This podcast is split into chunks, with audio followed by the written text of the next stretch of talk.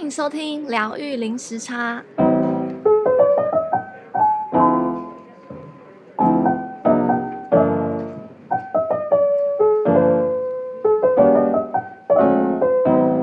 Hello，大家好，我是 Juno。Hello，大家好，我是 Lin。嗯，大家这个礼拜过得好吗？现在台湾还是呃，就是疫情的阶段，然后大家在家里面的时间可能就是变得比较长。那我们今天呢，一样是要来聊电影。就上次我们有预告说，我们要聊这一部叫做《海洋阴谋》。那它这一部是纪录片，它的内容呢，就是比较比较硬硬核一点。它就是沉重一点。对对对，它这个纪录片它主要就是在讲说，我们吃的鱼，它这个鱼背后的的。商业链的故事，然后他就是有说到，嗯、呃，过度的商业鱼捞对于海洋以及海洋生物所造成的破坏。在看这部片的时候，我其实有想到那个时尚代价，就是我们之前有介绍过的，就是 The Two Cost，、嗯、就是我们穿衣服嘛，然后我们衣服背后生产链的故事。那他这一部《海洋阴谋》也是一样，就是在讲。这些鱼，它背后我们吃所吃的海鲜，这些鱼它背后的故事这样子。那它这里面讲的，其实它有讲很多点，然后我跟令就是会选择我们比较有兴趣想要分享的点，然后来介绍给大家。嗯嗯，那我们嗯、呃，首先我先开始，就是我想讲那个关于海洋垃圾塑胶这件事情。嗯、呃，大家应该都有看过那个。海龟啊，它鼻子有卡那个塑胶吸管那个影片，你应该有看过吧？令有，然后就有人有人捕获，然后想要把它从鼻子拉出来。对对对，哦、那时候看的时候，对对对，就是看了觉得很心疼。然后这个影片之后就有很多，呃，大家尽量少使用塑胶，或是不要使用塑胶吸管的这个。话题我都觉得有点，现在已经变成有点像主流话题，就蛮多家大家的大间的呃连锁连锁可能饮料店啊，他们都有些会已经会改成就是变成纸吸管或是呃禁用塑胶。我记得星巴克很像现在也变成用纸纸的吸管这样子哦。那而且现在那个铁吸管也很流行在卖嘛。嗯很多人对对对，就是很多有有那种玻璃吸管啊，然后对对对，你刚刚说的不锈钢的吸管，然后还有米米制的吸管，或是用竹竹制的吸管，就是很多很多各种不同的。嗯嗯，然后我自我自己也是有有买了不少，就是 因为我喜欢喝饮料嘛，然后我就有买那种玻璃吸管，嗯、但是玻璃吸管我就有我就有把它摔碎或是踩碎过。哇塞！对，就是使用上面就是要小心。那我们现在讲到那个塑、嗯、塑胶这边啊，就是它这个它在片中它里面有调查，它就说在美国一年有一千只海龟因为塑胶死亡，但是有二十五万只海龟是因为渔船的捕获，就是捕捕它的时候受伤或者是死亡。那他自己做过统计，说就是塑胶吸管呢，它是占海洋垃圾的零点零三。然后他就比喻说，如果说这就有点像是要避免亚马逊的树林过度砍被砍伐，然后开始抵用牙签一样，就是其实开始用塑胶吸管这件事情，就是以海洋垃圾来说，其实是很很小很小的，很小，对不对？嗯那现在我们就是有很多产品都是有放上环保这个名字嘛，然后我自己其实也买了很多，就是有吸呃，就是我刚刚讲的什么不锈钢吸管或玻璃吸管我都有买，或者是那种呃细胶折叠的便当盒啊，然后我自己会自备餐具，然后我有买食物袋跟购物袋等等，就是有很多。但是其实每一样那个蜂胶蜂蜂蜡做的那个有有有有有保鲜膜，嗯，有有有。但是我后来也想说，就其实每一样东西的生产，其实对环境都会带来污染。即使是你放上环保这个名字的时候，也是一样，因为这个东西的生产就是会对环境带来污染。嗯，那我觉得，其实其实重要的事情就是你一样东西可以重复的使用，你即使是使用塑胶吸管，如果你可以重复的使用它，其实也是一种环保。那是塑胶它一开始的发明，它其实是呃轻便，而且它便宜。然后我之前在 TED Talk 有看过一个，他其实他在讲说，使用使用纸袋其实是比塑胶袋还要更不环保这件事情。哦，为什么？因为纸，你用纸，你就是要砍伐树木嘛。那你砍伐，uh. 你砍伐树木之后。你要把你要把那个纸洗干净，其实又造成水污染。然后你砍伐那个树木运送它的时候，其实你又会造成碳碳排放，又造成对我们这个环境的污污染。然后纸袋它的垃圾体积又比塑胶还要再大，所以它以环保来说的话，它其实并没有比使用塑胶来更环保。其实牵涉环保这个议题其实很大，嗯。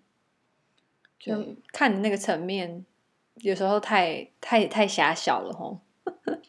对，哎，那关于塑胶这边，你有没有什么海洋垃圾这边，你有没有什么想要讨论的地方？呃，它里面它里面就有讲到说，呃，其实渔网就是他觉得，呃，那个那个塑胶吸管只是烟雾弹，嗯、就是其实真正、嗯、真正严重的是渔网的问题，就是。塑胶渔网，然后就他就讲到说，嗯，呃，但是这渔网其实才是真正对海洋造成威胁的问题，但是没有人愿意去把它呃当做主流话题来讲，然后就是因为背后有一些商业的呃一些压力存在，对，对。所以才会导致说好像就把那个塑呃塑胶吸管当做炒作的话题，当烟雾弹。嗯对，然后会后我看到之后会觉得有一点心情有一点沉重，就会觉得说哇，就是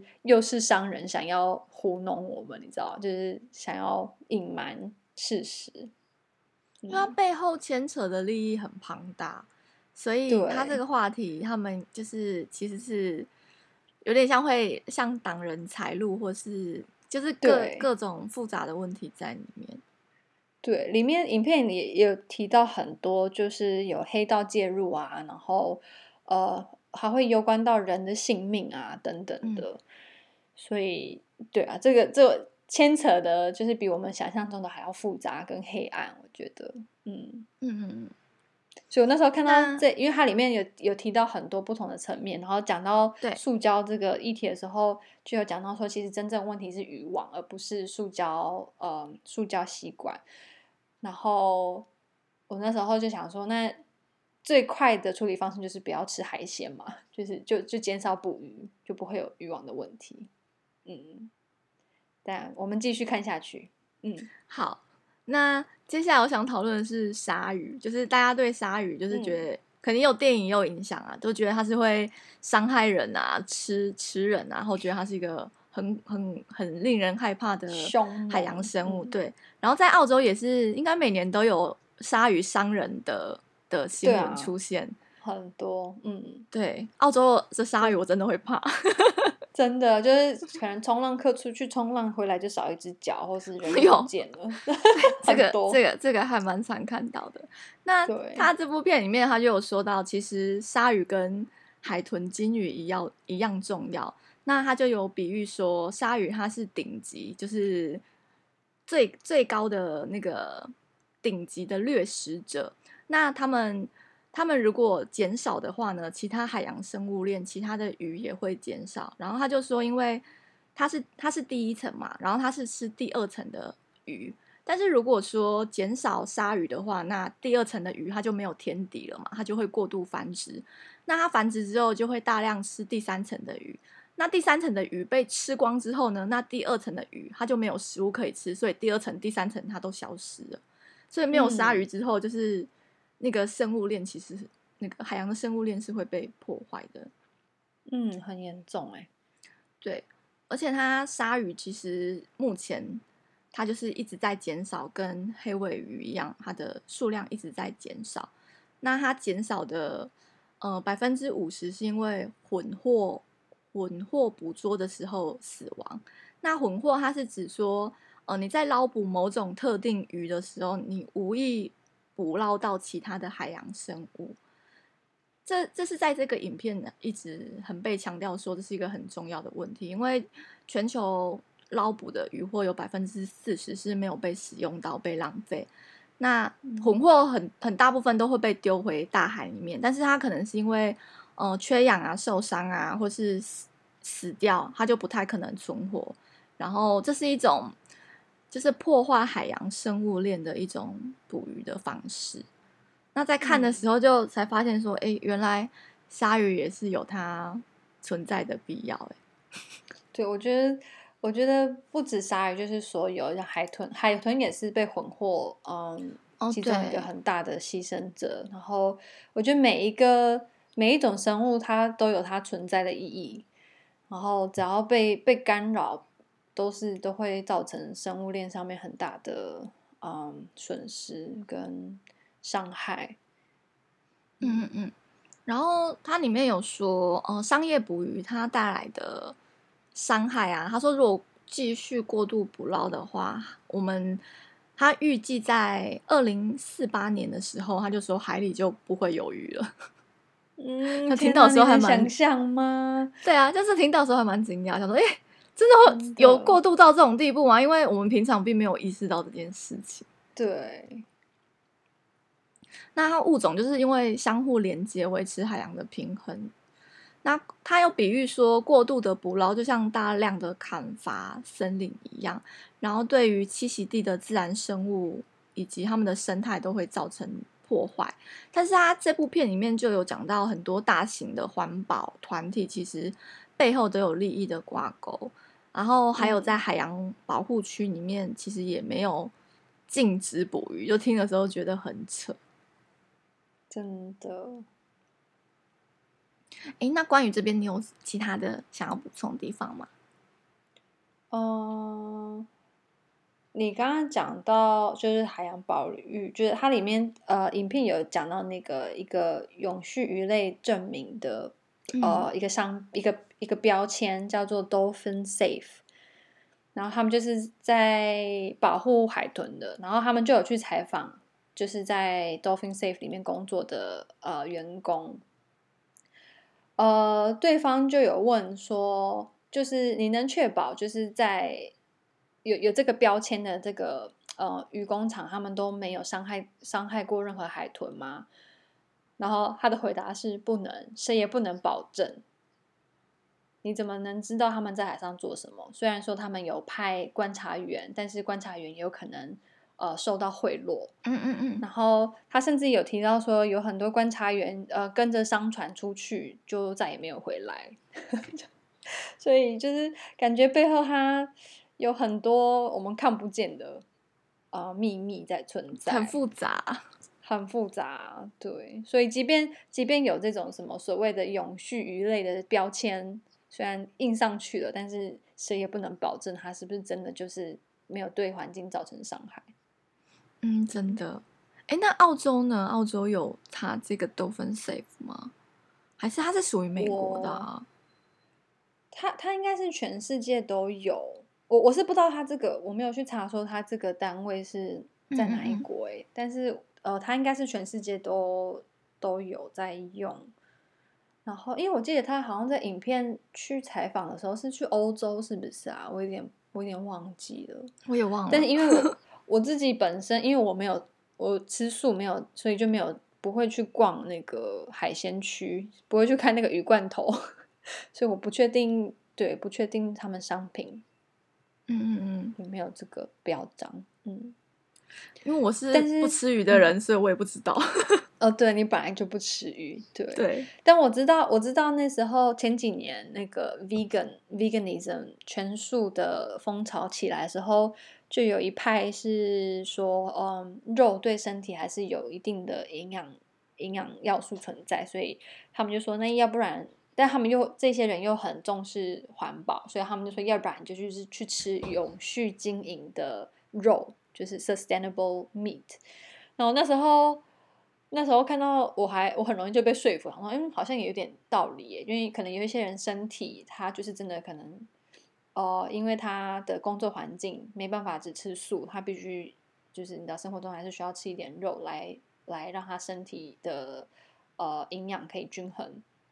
嗯，然后就跟我先生讨论，然后我先生他完全不能接受，他就说哪有这种东西叫做永续肉类？就是因为你要有肉，你势必就是要砍杀，但你有砍杀，那它就不能叫永续啦。然后对，就所以就我就是看你出发点从哪里出发，但是就让我想到，嗯、对这个永续鱼类听起来好像有它的道理，但是你实际是去看，是真的有它的道理吗？可能不一定。而且我觉得在海上又是在另外一个世界，你真的管不到发生什么事情，也不知道，都不知道。你就像他说，那观察员可能就被丢到海里面，就就就可能随便说哦，他受伤或什么，他这个人就消失了，就也没有人可以管得了。哦，对，然后里面我记得有一个观察员，呃，我记得是一个女生，然后她后来就是有被那个仇家。算仇家嘛，就是他可能挡到他的商业利益，然后他他就被人家持枪去他们家，然后当场在他的小孩面前杀掉他。然后我看的时候想说，这是什么黑帮情节啊？真的好像电影哦。对啊，就觉得好夸张哦。嗯，嗯，那接下来一个呢？我想讲养殖鲑鱼这件事情。就台湾人非常爱吃鲑，你知道之前有一个鲑鱼之乱吗？不知道哎，因为台湾的那个寿司店哦，我忘记叫哪一间了，是寿司郎吗？总之，他就是举办一个活动，就几天之内，只要你的名字上面有“鲑鱼”这两个字，你就可以免费吃。就然后就很多人去改名叫鲑鱼。你你有听听过这件事吗？没有，真的，真的，他们就去改名改名，真的把，因为台湾你有两次改名的机会吧。所以你就是可以，你就是可以，他就是为了去吃免费的的鲑鱼，就是还就是你你的消费，你都可以免费的。哦、然后他就真的去那种那种事事事事务所，你就把你的名字改成鲑鱼，鱼而且他还、哎、他他他还会加很多名字上面，譬如说我姓林，然后我把我名字叫做我爱鲑鱼。然后有些人会故意把名字取得超长什么的，他们就想说，反正有两次机会嘛，那我这次免费吃完的话，我下一次我再我再改回来就好了。就是他们可能就抱持这种好玩的心态，所以他们就把这件事情取名为“鲑鱼之乱”，太好笑了，真的想说怎么回事？那他这个养殖鲑鱼啊，它主要讲的是就是。嗯，他们其实是养圈养在在海里面做养殖，但是很容易产生污染跟传染病。那他第一点，嗯、呃，他第一点讲到是说养我们养殖鱼，我们就是要喂它吃鱼饲料嘛。那鱼饲料是用什么东西做的？其实鱼饲料也是用鱼鱼做的，它需要大量的鱼，嗯、就是什么干燥鱼粉啊，或者是萃取里面的鱼油，然后来。来做成那种鱼饲料，然后我本来没有想过这件事情呢，我没有想过鱼饲料是用什么东西做，我本来想说是不是用什么植物之类的。那我后来还上网去查，哦、就鱼饲料里面真的各各个不同那种鱼鱼的鱼的那个做成鱼粉混在里面，真的。那所以它里面好像有讲说，它食物反而、嗯、反而还是从海洋里面，就是野生的海洋里面去呃捕捞鱼，然后来做成鱼饲料给这些养殖鱼吃。对，就是你要养殖这些鱼，你需要更去捕抓更大量的鱼来做成鱼饲料来养这些养殖的鱼。的这种哈，好夸 张，很震惊哎，令人。对，然后然后还有那个他说鲑鱼它的肉原本的颜色是灰白色的，嗯、那变成粉红色呢？它其实有色票可以挑选，就是有点像你在。嗯你在刷房子，你想要这个这个什么颜色样？油漆的颜色。对，你就想说，好，你要这个，你要这个橘色或是粉红色来来当这个鱼肉的颜色。所以是他们有加入那种有嗯色素的饲料给鲑鱼吃，然后让它的肉质是变成我们所看到的这种粉色，或是有点那种橘色的这种颜色。嗯。那他后面呢？他去采访呃苏格兰一间养殖的鲑鱼厂，那他就说，他这个鲑鱼厂所产出的废废物废料是一到两万人城镇的的这么多。那鲑鱼的养殖业一年的呃废物排放量等同苏格兰他们全国的总人口人数。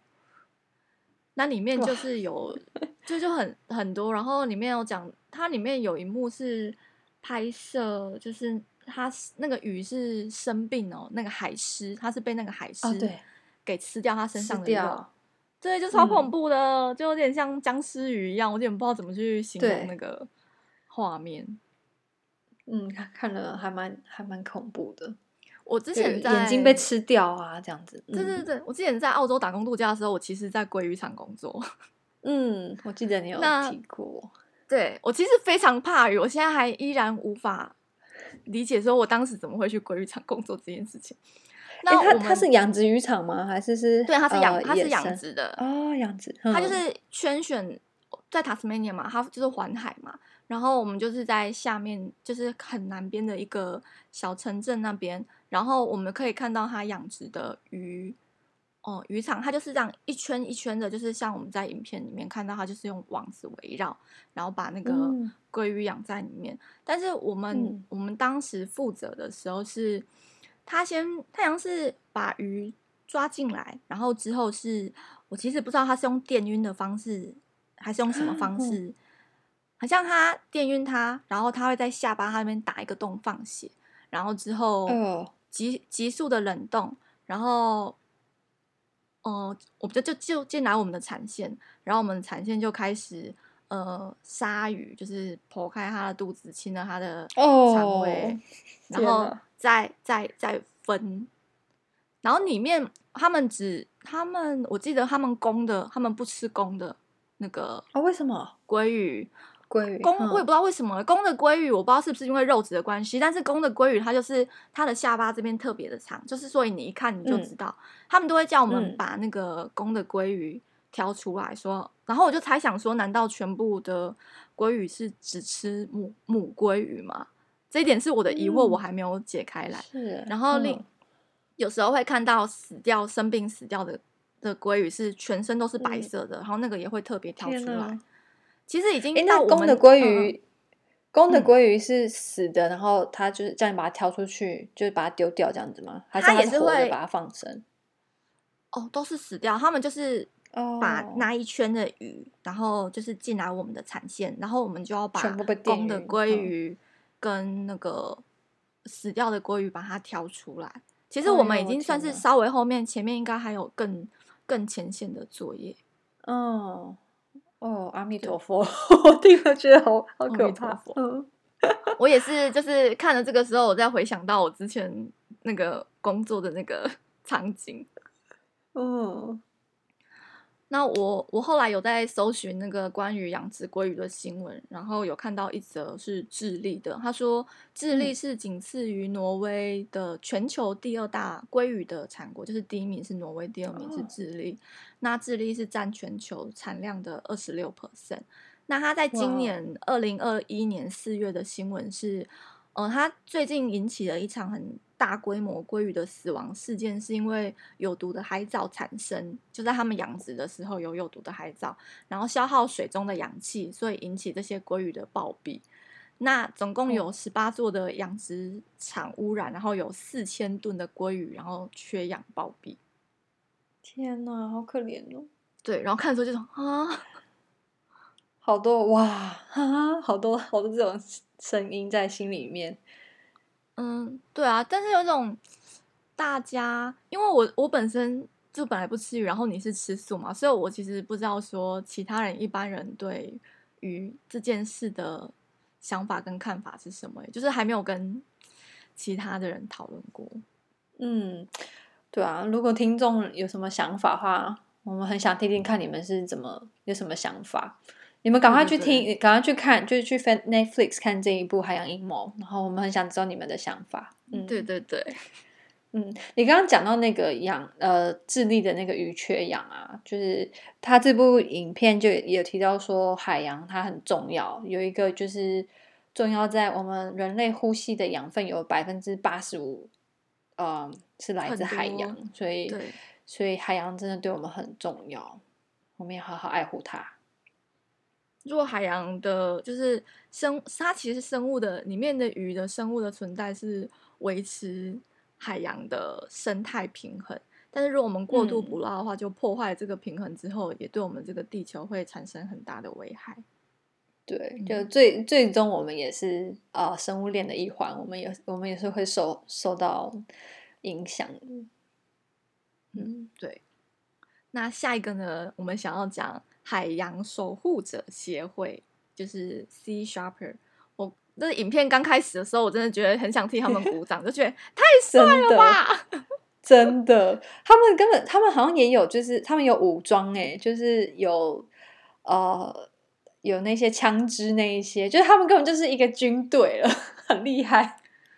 他这个海洋守护者协会呢，是一个国际性非盈利的海洋野生动物保护的组织，然后他就会保护海豹啊、海豚啊、鲸鱼。那他们的使命就是。嗯呃，终止海洋的野生动物被屠杀，以及他们的栖息地被破坏，然后他们要保护生态系统跟海洋的物种。那他的创办人叫保罗沃森，他原本是来自绿色和平的。那他因为保罗沃森，保罗他这个人是一个比较行动派的，他就觉得绿色和平，他就觉得只是喊喊口号太软了，就觉得没有用，他就觉得一定要做抗争，要去要去为保护这些动物才行，所以。他们的行动很还很激进，他们甚至会去冲撞捕鲸船。我那时候在影片看到，想说真的很酷哎，真的很太帅了，真的。对，那他在这个影片里面，他是有他们会不定期的跟各个国家合作，然后他就跟那个国家的警方，然后一一起，呃，就是用非暴力的方式，然后登船，然后去。去禁止他们这些呃捕鲸船，或是破坏这些海洋生物的渔船，然后就禁止他们做这种过度捕捞的行为，这样子。嗯，嗯，那它里面讲到那个，我我在比较久之前有看过一个影片，然后也是海洋守护者协会，就是日本他们要去捕鲸，那那个海洋守护者协会的人，他们就是。偷偷的用非暴力的方式去去登登上这个渔船，然后就被、嗯、被那们日本人给给抓走，然后后来好像是抓走啊，有，然后之后很像是好像被抓走了几天吧，然后之后是有出动政府去协调，再把他们救出来，因为日本是一直有捕鲸的这个传统，虽然他们呃。虽然我现在也不是很明白，说为什么这么执着捕鲸这件事情，但是他们就是一直从古至今有维持这个行动。那目前日本捕鲸呢是有被日本政府给支持的，所以他们背后的财力是非常的庞大，而且它是受日本政府保护的。嗯、那他们当然这个行为有有受到其他国际性的抨击，然后他们也有曾经一度有被除名过。但是他们后来好像又是以那种科学研究的方式去捕鲸，科学哦，以不同的名义下去去捕鲸，这样。他是以科学研究的方式去捕鲸，哦、但是捕捕鲸回去之后真的是做科学研究吗？就是这一点也是大家没有人知道。对对，大家大家真的都不知道。哦，你这么讲到，就是他影片一开始也就有有提到嘛，就是他、嗯、呃，影片制作人他。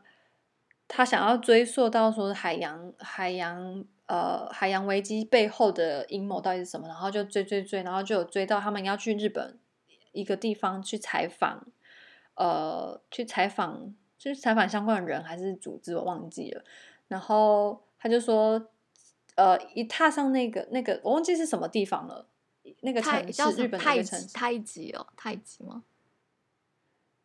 对，就是那个地方，然后就是你就会被严格的、嗯、呃控管，就是警方也会开始就是在后面默默的跟踪你们，然后会呃想要跟踪你们的踪迹，然后去看你们到底在做什么，然后好像他们要要拍摄的时候还被被阻挡，就对了。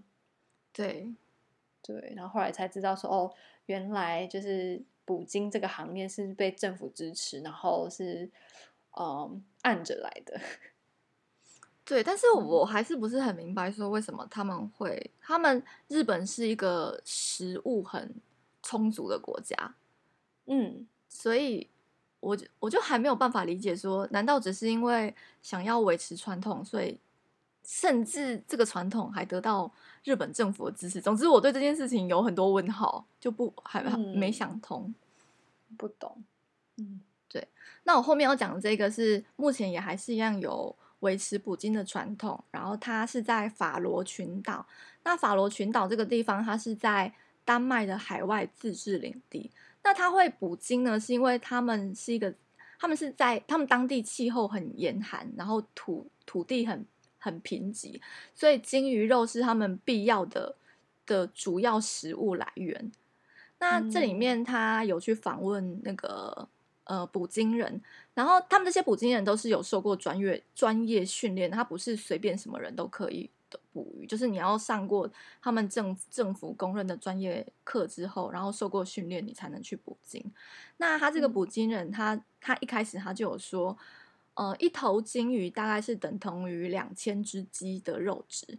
那他宁愿杀死一条生命，而不是两千个生命。如果他是以以以生命去衡量的话，那有人就跟他说，如果如果想要吃的话，就不要杀生，可以吃植物或或或水果。他说他可以接受这样的说法，但是他没有办法接受说叫他不要捕鲸，但是却在吃其他动物的人。譬如说你吃牛肉或是猪肉，但是你却跟他说你不要杀金鱼，他觉得这一点都 not make sense，因为对他来说这些牛，对对对，他们都是一样，都是一条生命，生命。那对对他对他们来说。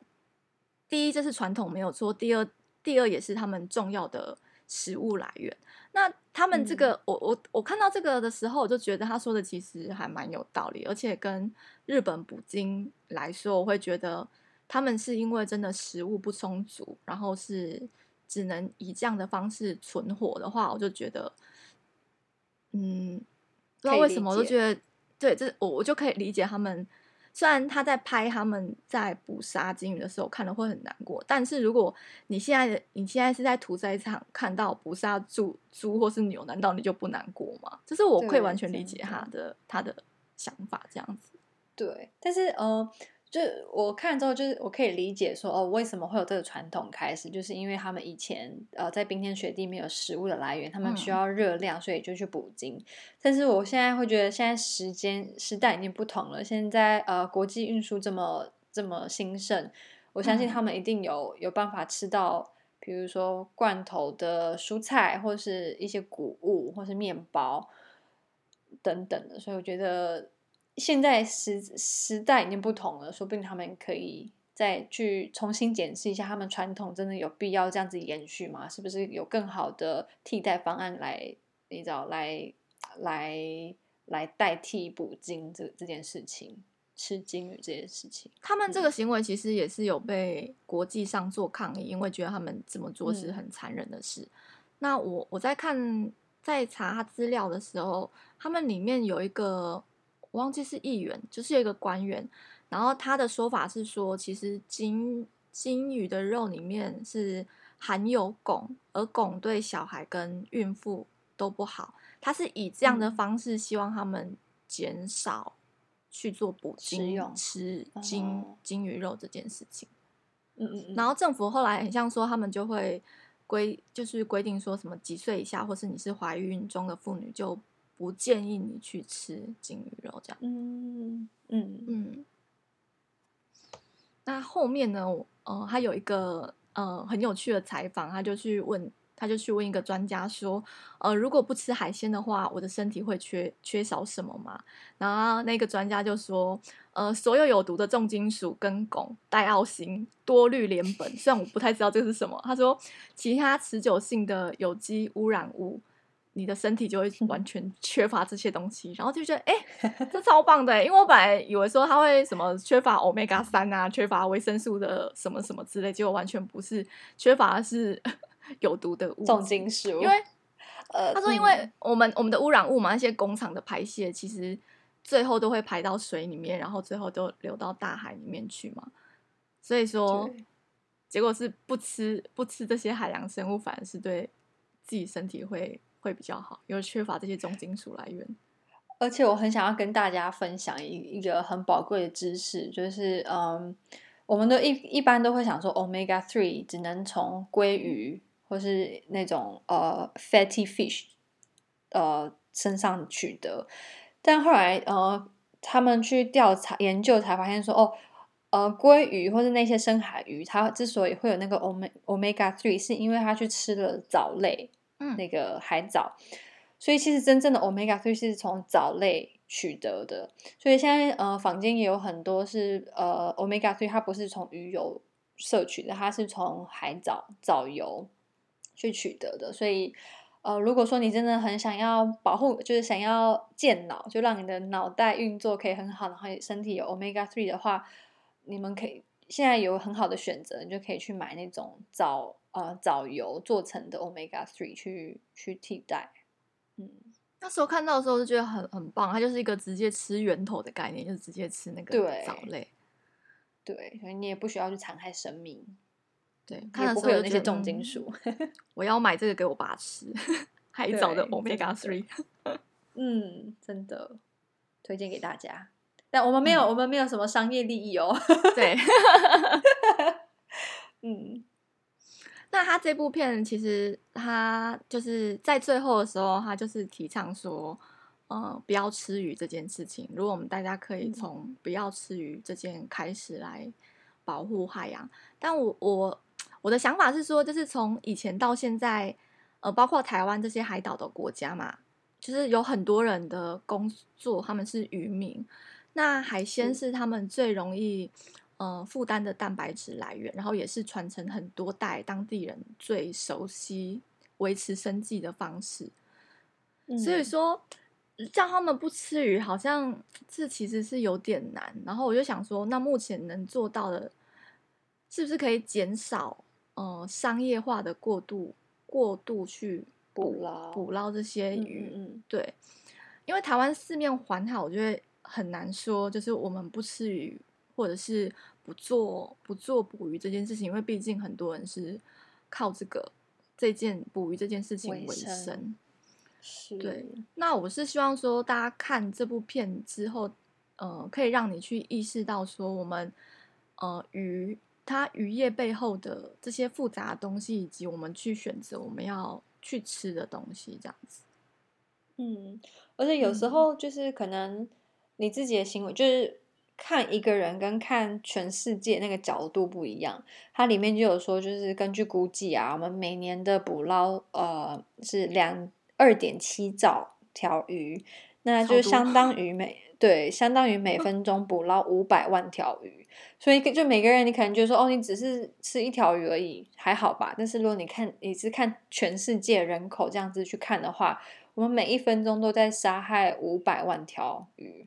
就是它它的量其实是很多的，然后，但就像就像 Juno 刚刚说，我们没办法去禁止每个人说哦，从今以后你不准吃鱼。我觉得用强硬的态度去禁止，我觉得也不是也不是解决问题的最好方法。但是就是希望大家可以提高意识，知道自己每一个选择背后的代价是什么。嗯嗯嗯。呃，对。那今天就想要跟大家呃分享这一部呃海洋阴谋 Seaspiracy。那如果大家看完之后有什么呃心得或是什么想法的话，欢迎跟我们呃讨论。那如果想要继续支持我们节目的话，可以透过赞助的方式，或是如果你是使用 Apple Podcast，可以帮我们五星点评。那想要跟我们连接的话，可以追踪我们的 Instagram 或是 Facebook 疗愈零时差。那我们今天就先到这边喽，次见，拜拜。我们下次见，拜拜。